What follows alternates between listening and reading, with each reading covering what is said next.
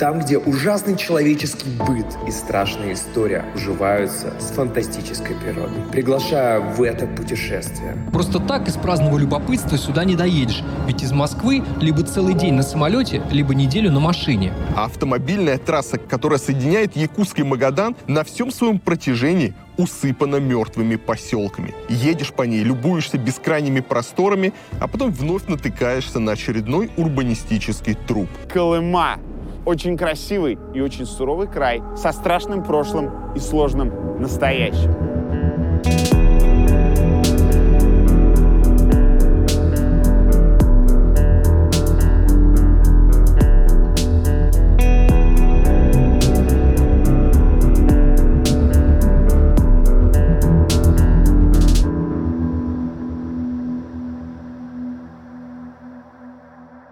Последние годы все чаще на русском языке можно увидеть, услышать или прочитать рассказы о Колыме. Политические репрессии, ужесточение режима и неизбежные параллели между прошлым и настоящим делают историю Магаданского края желанной темой для документалистов, журналистов и историков. Память о ГУЛАГе для некоторых людей становится священной и определяющей идентичность. Однако для других эта память остается живой, памятью о доме, о родителях, о родственниках. Для одних история Колымы — это музейные экспонаты и старые фотографии, а для других — знакомые места и воспоминания из детства. Как эти два взгляда сосуществуют? Почему так часто они сталкиваются и вызывают споры? Что мы знаем о Колыме и как мы о ней рассказываем? Об этом наш подкаст «Колыма» — проект об истории Колымского края, ГУЛАГе и современной культуре в Магаданской области. Меня зовут Иван Макридин, я журналист и автор подкастов, и я никогда не был в Магадане. А меня зовут Дмитрий Андреев. Я работаю в Магаданском книжном издательстве «Охотник» и веду подкаст «Ваши уши» о жизни и смерти на Дальнем Востоке. Я родился и всю жизнь живу в Магаданской области. На протяжении восьми выпусков мы поговорим о разных сторонах Колымы. Мы вспомним ГУЛАГ, репрессии и бесконечные поиски поиски золота, но также вспомним о коренных жителях этого края, о магаданской природе и магаданском искусстве, и расскажем о том, как выглядит современная Магаданская область.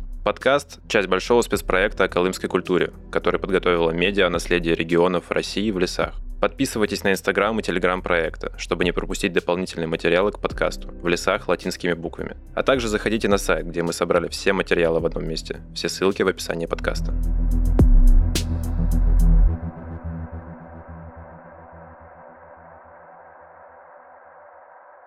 В самом начале выпуска мы слышали кусочки только из нескольких документальных фильмов о Колыме, но на самом деле их гораздо-гораздо больше, особенно в последние годы. И тем не менее, кажется, будет полезно проговорить коротко, что такое Колыма, что это за место и какова его история. Колымский край, как его правильно называть, это область на северо-востоке России, там, где находится бассейн реки Колымы и северное побережье Охотского моря территория, которая ближе к Америке, чем к центральной России. Да, раньше зимой через Берингов пролив можно было пешком дойти до Аляски. Раньше на этих землях жили преимущественно ивены, они занимались охотой, рыболовством, оленеводством. Подробнее мы поговорим об этом в отдельном выпуске. Начиная с 17 века на эти земли стали совершать экспедиции русские казаки. Они охотились за пушниной, рыбой, в целом осваивали и присоединяли новые земли. В начале 20 века было обнаружено, что на землях Колымы, помимо животных и рыбы, есть еще и полезные ископаемые, такие как уголь, золото, уран. Правда, было неясно, насколько много месторождений руды здесь находится. Потом случилась Первая мировая война, революция, и центральной власти было не до развития севера. Потом появился Советский Союз, и о Колыме снова вспомнили. Новому государству, только что пережившему гражданскую войну, нужны были деньги на восстановление страны. Поэтому потенциальное золото, которое могло быть на Колыме, а месторождение которого уже знали, привлекло внимание власти. В 1928 году на Колыму отправился с экспедицией геолог Юрий Билибин. Мы также посвятим отдельный выпуск тому, как искали на этой земле золото. Но сейчас нам важно то, что его нашли. И нашли много. Уже в 1931 году Сталин подписал постановление о Колыме, где предписывал основать на Колыме комбинат особого типа Дальстрой, который будет контролировать строительство инфраструктуры и разработку месторождений руды и угля. Для работы в этом тресте предписано было использовать труд заключенных и вольнонаемных рабочих. Так Колыма стала одним из мест расположения ГУЛАГа.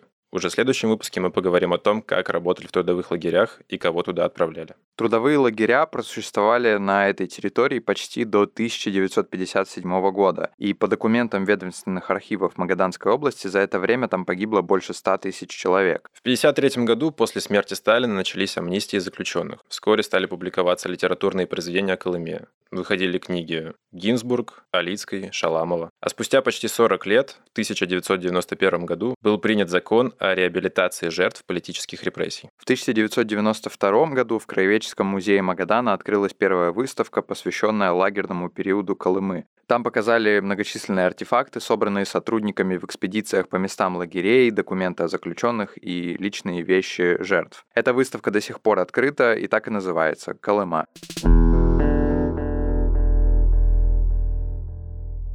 Все так или иначе об этом слышали, о Магадане, о Колыме. Все смотрели фильмы Гайдая, и вот эти стереотипы, они с детства и с советского времени не стереотипы, а все вот это вот ореол. То, что люди сюда ездили за длинным рублем, то, что люди ездили и по своей воле, и не по своей, и по сей день эти опасения звучат уже в новом контексте. Но от этого никуда не денешься. И, ну, это наша жизнь. Как мы от нее можем откреститься или отказаться?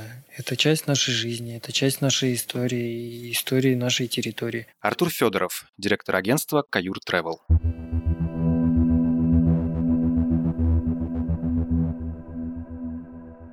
Мы знаем, что в 90-е много всего поменялось, в том числе по части пересмотрения истории и того, что происходило раньше. Насколько восстановление и сохранение памяти о Колыме и о лагерях, о лагерной системе Колымы после этого включилось российское государство? Каких-то глобальных больших проектов не существовало, но существовали низовые инициативы местных жителей, которые сами столкнулись с репрессиями, либо поняли, что эту тему необходимо увековечить. Одним из них был историк Козлов, который одним из первых отправился в архив архивы, которые тогда начали открываться, и начал вести очень плотную работу по изучению архивов и написанию статей. Да, то есть это были еще 80-е принципе, в то же время простые жители, простые школьники группами отправлялись в лагеря. То есть не было ничего сверхъестественного в том, чтобы сходить на Будугучак, Днепровский целым классом. То есть о репрессиях знали, о репрессиях говорили. Многие неравнодушные устанавливали памятные кресты. Один из них — Владимир Найман директор золотодобывающей артели «Спокойный». Он занимался поиском кладбищ и по благословлению православной церкви устанавливал на них памятные кресты. Краевед Иван Паникаров совершал экспедиции в лагеря и места разработки руды. Там он находил документы, сохранившиеся вещи и предметы быта. Все они собраны в его частном музее в поселке Ягоны. Он же инициировал создание сразу нескольких памятников в разных частях Магаданской области. А сколько вообще сейчас памятников репрессированным на Колыме?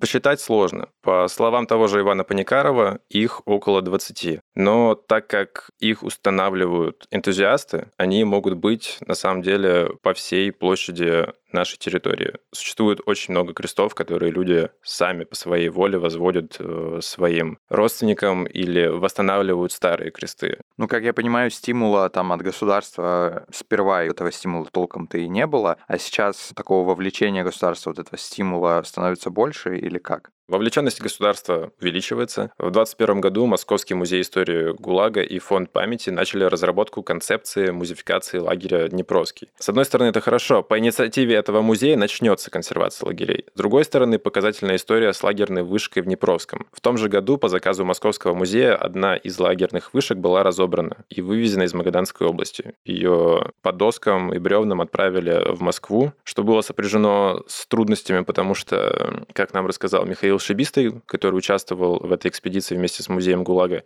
перед отправкой у них попросили бумаги на эту вышку. На что он ответил, на что бумаги? На три бревна и доски. При этом никто из сотрудников Магаданского музея не был поставлен в известность. То есть не то чтобы все лагерные вышки находятся под их юрисдикцией, но когда мы разговаривали с главным научным сотрудником Магаданского областного краеведческого музея Александром Новосардовым, он сказал, что это было чуть ли не сравни грабежу, потому что их не предупредили, им не сказали, вышку увезли, и сейчас она стоит в Москве в музее в качестве экспоната выставки «Сад памяти».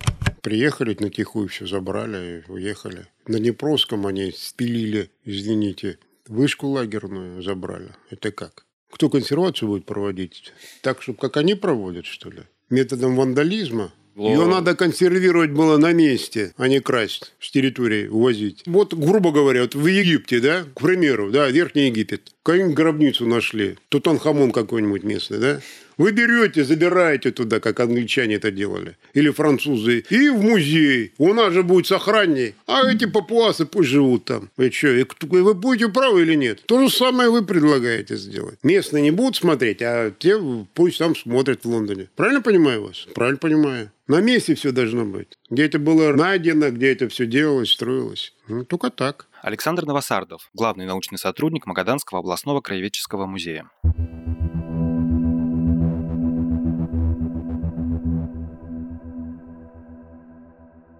Вот мы сейчас обсудили, да, то, что как бы отношения между местными и властью, да, центральные, но при этом, насколько я знаю, конфликты и споры по поводу памятников, по поводу какого-то увековечения памяти, они случаются среди и местных жителей тоже. Вот, например, есть история, что местные активисты мемориала спорили с церковью, потому что мемориал хотел поставить памятник, который бы имел как бы визуальный образ какой-то сильный, такой емкий, а церковь хотела поставить памятники, как полагается, полагается, да, по религии, там по местам э, убиенных. Так, слушай, ну, если мы разберем это на примере маски скорби, да, и истории, которую нам рассказал Камиль Казаев, то да, там мы видим противоречия. Все друг с другом спорили и долго пытались решить, как это должно быть, где поставить, какие там должны быть отражены религии, потому что действительно церковь хотела, чтобы рядом с маской скорби находилась церковь, но Эрст Неизвестный и Камиль Казаев решили, что там нужен памятник всем религиям, потому что люди всех религий находились в ГУЛАГе. Церковь отказалась в итоге от того, чтобы ставить там небольшой храм,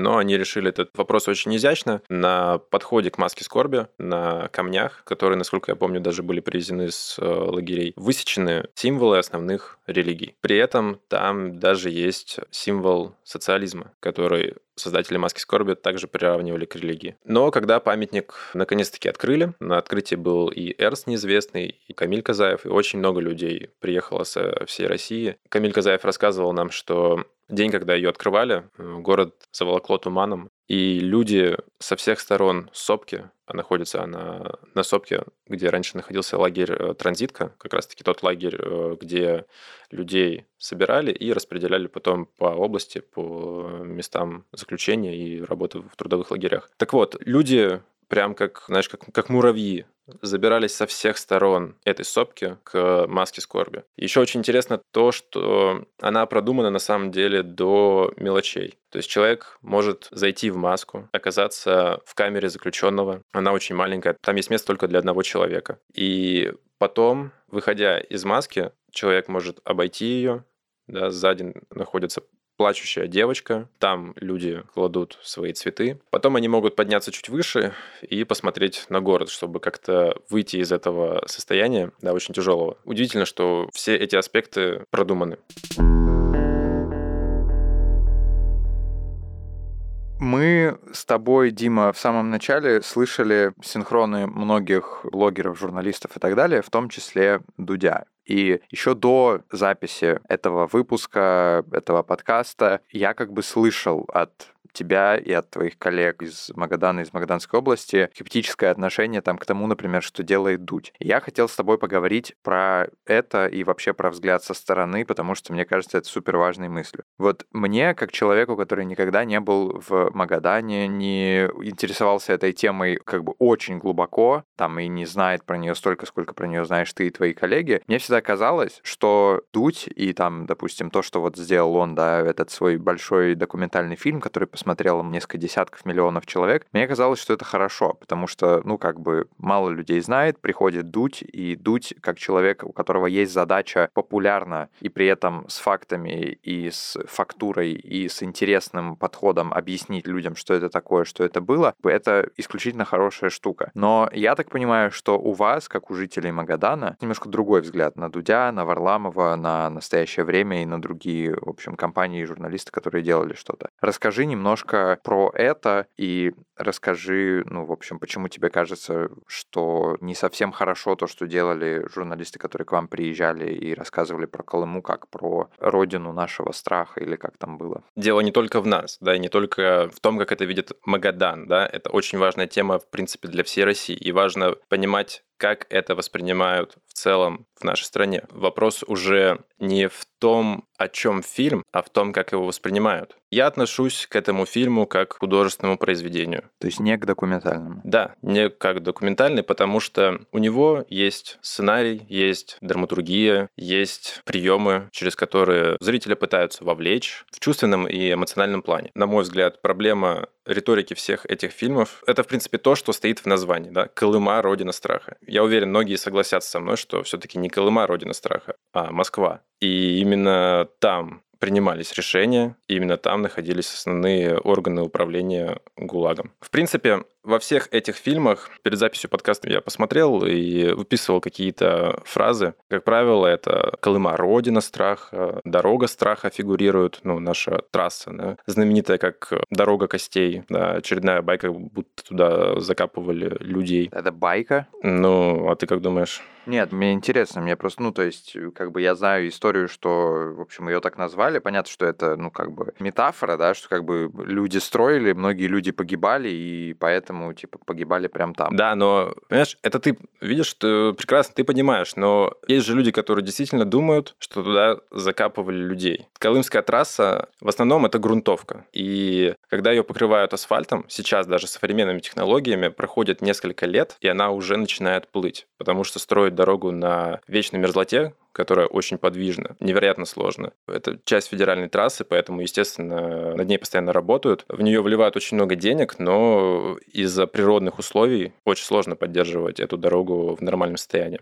Все показывается очень однобоко, кажется, что намеренно. Магаданская область не вымирает. Да, я не говорю о Магадане сейчас, да, а во всей области. Здесь строится инфраструктура, здесь появляются новые школы, бассейны, парки, набережные. То есть, в принципе, регион живет. Естественно, он страдает от оттока населения. Я не знаю, замедляется сейчас динамика или нет, но, в принципе, по своим друзьям я вижу, что как будто этот процесс начинает затормаживаться. То есть здесь появляются ребята, которые начинают что-то делать, открывают э, какой-то свой малый бизнес, придумывают свое дело, и стараются поддержать жизнь здесь. В фильмах нам просто показывают картинку смерти, разрухи, упадка, но это никак не соотносится с сегодняшним днем. И как бы, а пытаются экстраполировать. Регион — это ГУЛАГ, то есть подпитывая тот самый стереотип, от которого мы пытаемся избавиться, что это не место только лагерей. Нам пытаются продать очень такую простую картинку того, что все было построено на страхе, и все было только ради зла, да, ради убийства. Но это не так, и именно поэтому это вызывает отторжение, ну, я думаю, если не у всех, то у многих людей. И в том числе у тех людей, да, если мы сейчас говорим о Колыме, родине страха, у людей, которые в этом фильме снялись. Потому что я разговаривал и с Артуром Федоровым, и с Иваном Паникаровым, и с Инной Грибановой, и с Романом Романовым. И все они говорили, что Естественно, фильм прошел редактуру, и многое из того, что они говорили, не попало. Я не хочу быть сейчас там типа апологетом все такое, но просто, если честно, вот эта вот вся история, претензия к журналистам, что что-то прошло редактуру и что-то не попало, ну блин, даже то, что мы сейчас с тобой говорим, пройдет редактуру и многое не попадет. Просто потому что есть определенный... Я понимаю. Не есть там какая-то задача, которую там Госдеп нам заказал рассказать, а просто, ну, есть определенные как бы правила, просто сценарные и так далее. Смотри, проблема с этим фильмом в том, что молодежь, да, молодая аудитория, она воспринимает этот фильм как надежный источник информации. Она думает, да, многие думают, я знаю, я разговаривал с этими людьми, что вот все, что там сказано, этому можно верить. Во всем нужно сомневаться. Особенно в том, что тебе показывает журналист, не историк. Это не исторический материал. Если людей действительно интересует история, и они хотят узнать больше о том, что было здесь на Колыме, о ГУЛАГе, о Севаслаге, о Берлаге, о Дальстрое, им нужно смотреть не фильм Дудя, им нужно читать книги историков Козлова, Бацаева, широкого. Когда речь заходит о таких вопросах, верить можно только документам. Проблема обсуждения истории ГУЛАГа на основании прочитанных художественных книг, да, там Шаламова, Гинзбург, Демидова, еще кого-то, в том, что это художественная литература. Писатели могут воспринимать вещи и пропускать их через себя по-разному. Это не исторический документ. Потому что сейчас на самом деле-то важен уже не столько фильм Дудя, а дискуссия, которая вокруг него возникла. Потому что он разделил людей вот на эти лагеря. Это иронично, кстати. Про лагеря это иронично, что разделило на лагеря. Люди не обижаются на то, как показали Магадан. Люди обижаются на то, что делают с историей.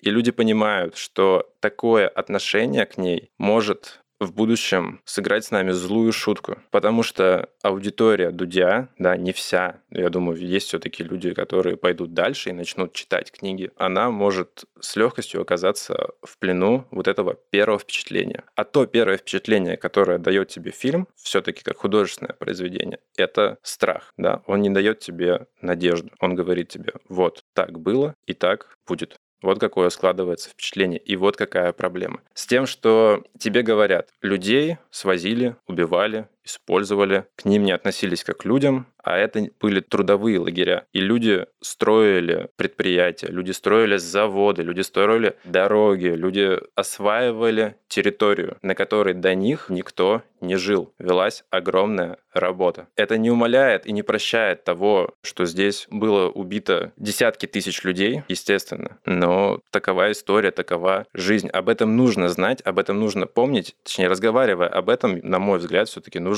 погружаться в тему глубже, чтобы не иметь в своем запасе, знаешь, только фильм Дудя. Когда ты говоришь о ГУЛАГе, об истории страны, международной истории даже. И я надеюсь, что наш подкаст сможет эту функцию выполнить, что он сможет показать альтернативу, что он сможет дать слушателю возможность понять эту историю глубже и узнать о том, что Колыма — это не родина страха, и место, где убивали людей и все страшных муках умирали, но место, где сильные люди совершали героические поступки. Естественно, люди умирали. Люди умирают всегда. Но сохранить себе человечность, остаться человеком, даже оказавшись в лагере, я думаю, это то, на что надо обращать внимание. Показывать такие истории, не забывая о том, где они происходили, и не забывая того, какой ценой все это достигалось.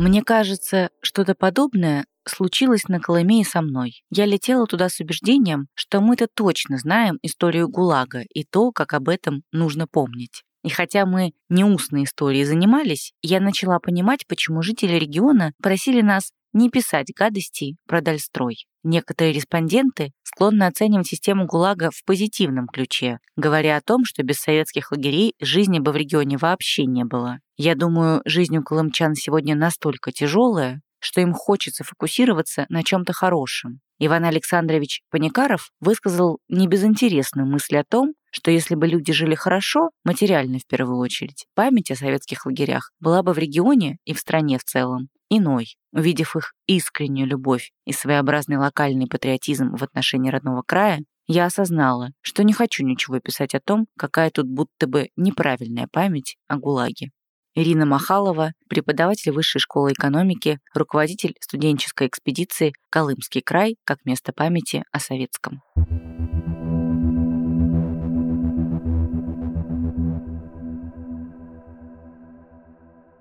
Почти через 10 лет после открытия в Краеведческом музее Магадана выставки Колыма, там же появилась еще одна экспозиция по тому же периоду, которая называется «Дальстрой». Лучше всего эту выставку описывает характеристика ведомственная, потому что это экспозиция про достижения Дальстроя, про продукцию, про сотрудников, руководителей и так далее. Там, э, с одной стороны, в общем, есть разные эффектные цифры по количеству золота, с другой стороны, там есть и фактура, и факты, то есть все как бы исторически вроде как верно. И долгое время в, буквально в соседних залах существовали две выставки, которые про один и тот же период рассказывали совершенно по-разному. Как-то, в общем, казалось, что этот факт, наличие этих двух выставок абсолютно разных, как будто бы хорошо показывает то, что происходит с исторической памятью, то, как э, к этому периоду относятся в целом историки и правительство, люди в целом в России. Собственно, наша такая амбициозная довольно цель э, этого подкаста — это попытаться вот эти выставки, как будто бы выставки совместить в одну и рассказать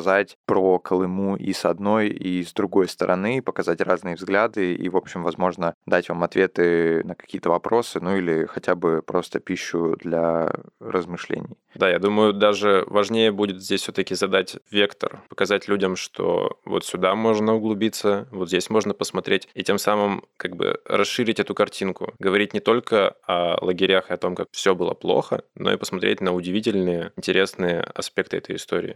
Был молодой парень там, Орлов Геннадий. Вот я как-то пришел, я смотрю, э, все уже это само, на стройке, а в бытовке сидит Орлов. Я говорю, что ты сидишь? Что не? Он говорит, да меня переводят на другую стройку, на Кубаку. Это золотодобывающее вот, предприятие. Я говорю, ну так хоть сможешь нормально заработать здесь, копейки. Он говорит, я не хочу зарабатывать, я хочу построить памятник своему репрессированному деду. Камиль Казаев, архитектор, один из создателей памятника «Маска скорби» в Магадане.